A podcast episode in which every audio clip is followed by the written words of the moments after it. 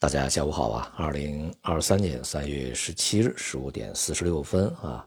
充满戏剧性的过山车一样的一周啊，至少已经在中国的金融市场里面呢告一段落啊，结束了本周的交易啊。这一周那个剧情的发展呢，可谓是相当的精彩啊。在前日呢，这个瑞士信贷啊获得了呃瑞士央行的五百四十亿美元贷款以后呢，昨天啊这个。第一共和银行又获得了多方面的一些资金的援助啊，其中呢，美国十一家这个大型银行啊，联手呢向第一共和银行提供的三百亿美元的存款啊，这一举动呢其实是相当的这个精彩，而且是非常有意思啊。呃，他的这个事情的经过呢是，首先啊，就是摩根大通的当前的 CEO 啊叫戴蒙。他呢想起了一个主意啊，然后就跟这个耶伦呢去通电话，两人呢一拍即合，随即呢就是分别向这个全美的这些各大银行进行游游说啊，说服他们呢联合起来向第一共和银行提供存款，一方面呢可以解决第一共和银行目前所面临的流动性的危机，而另外一方面呢也可以向市场。去传递啊，就是美国的银行系统还是比较健康的，不会有特别大风险的这样的一个比较啊正面的啊这个稳定信心的这样一些信息啊。最终呢，十一家银行一共向这个第一共和存入了三百亿美元的现金啊，这个还是非常的有效和管用啊。这个事件呢，让人不由得就想起了这个。同样是摩根大通啊，它的创始人就是老摩根啊，约翰皮尔庞特摩根啊，在一九零七年，这个当时美国也是出现了非常大的金融危机啊，数家银行倒闭，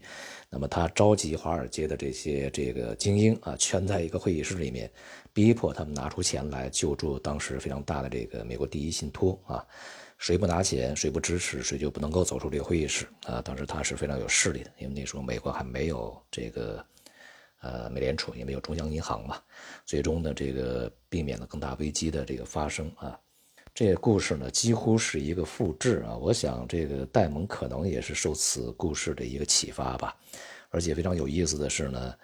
呃，两次被救助的这个机构呢，都有“第一”这个这个名字啊。那个叫第一信托，这个叫第一共和啊。这个非常的具有戏剧性啊。那么不仅如此呢，这个。目前啊，像类似于啊第一共和以及其他的一些类似银行呢，也向这个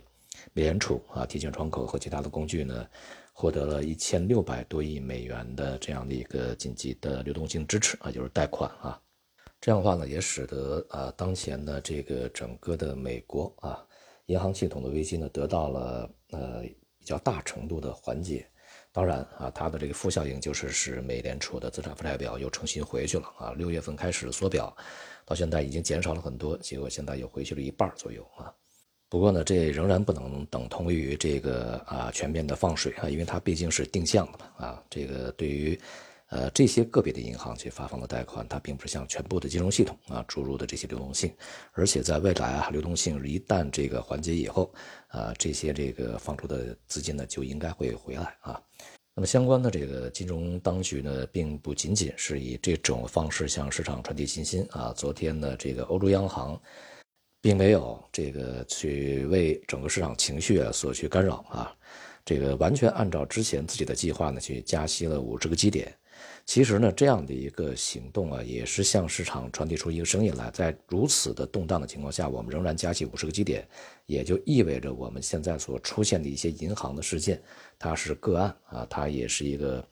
短暂的事情，并不会危及整个的银行系统。银行系统还是比较健康的，甚至就是当时这个银行也没有什么特别大的问题。这是欧洲央行向市场传递出来的声音啊。那么他们呢，也仍然是要以这个通胀为它的主要。当前的一个任务啊，而美国呢，在昨天所公布的经济数据呢，也显示这个通胀压力仍然是在啊，比如说就业这个形势仍然是比较紧绷，那么初请和续请失业救济金人数呢，都是下滑了两万多啊，同时房地产市场呢有所企稳，那么也就意味着经济的整个韧性还是存在的。在欧洲央行加息了五十个基点以后，那么这个月美联储啊，这个加息二十五个基点的可能性就大大增加了。它这个不加息、暂停加息的可能性现在是大大的下降啊。出于同样的道理，如果美联储不加息，则将意味着美联储呢认为当前的金融形势非常的糟糕啊，恐怕要去这个逆转货币政策啊，来去这个对市场去形成支持啊。那样的话呢，会给市场一个广泛的预期，就是未来的货币政策会急速的转弯啊，走向宽松。这样一来呢，美联储未来的回旋余地就相当的狭窄了啊。这个如果整个的金融形势受控啊，这个通胀还很高，那么它如果再去加息的话，将会引起市场的极大的这个波动啊，就是在掉头。所以说呢，这一次会议上它加息二十五个基点的可能性就是非常大的啊。因此呢，在目前这个情况下，市场的情绪啊得到了充分的这个安抚和平复，但是呢。并不足以迎来这种非常慷慨激昂啊，这个火热的这种欢呼啊。几个问题，一个问题呢，通胀还在，利率上行的这个趋势仍然没有改变。那么第二个问题，银行业的这个当前的这个风波呢，已经初步平复，但是未来会出现什么问题，这个市场还是有些担心的啊。第三，经过了当前这样一个风波，可以预见的是，未来呢，从银行系统这个角度啊，就像我们在前几天所说的。负债端它的成本会上升，也就存款这个所支付给这个存款客户的这个成本利率要上升。同时，这个由于啊整个的经济呢存在一些风险，那么它在贷款方面呢就会去压缩，从而导致一方面它的利差收益会减少，另外一方面呢金融扩张的速度和步伐会这个放缓甚至是收缩，从而对整个经济的未来会形成影响。尤其呢在银行系统、金融系统呢它的增长，就像我们在今年的十大预测里面是一样啊。恐怕会正式的进入一个景气的下行周期啊，在这种情况下，这个市场也没有任何理由去大肆的推升股价啊，所以呢，大概率的情形是未来的通胀仍然会有啊，只是呢不及这个在前几周啊所预计的高啊，这个利率还会提升，可能呢也不会像高盛所预计的那么的这个大那个幅度啊，而经济衰退呢一定会发生啊，它的这个。来临的时间呢不会是立即啊，可能会稍微拖后。那么因此呢，整个市场不会立刻就崩盘，但是呢，它仍然会震荡向下啊。当然，我所说的是股市。至于 A 股呢，在这周啊，这个除了上证指数有温和的反弹以外，那么其他的这个指数啊，这个都是下跌的，尤其是创业板的下跌幅度更大一些。未来呢，随着市场的情绪平复啊。这个预计 A 股呢也会呃找到机会进行反弹，呃反弹呢可能也会出现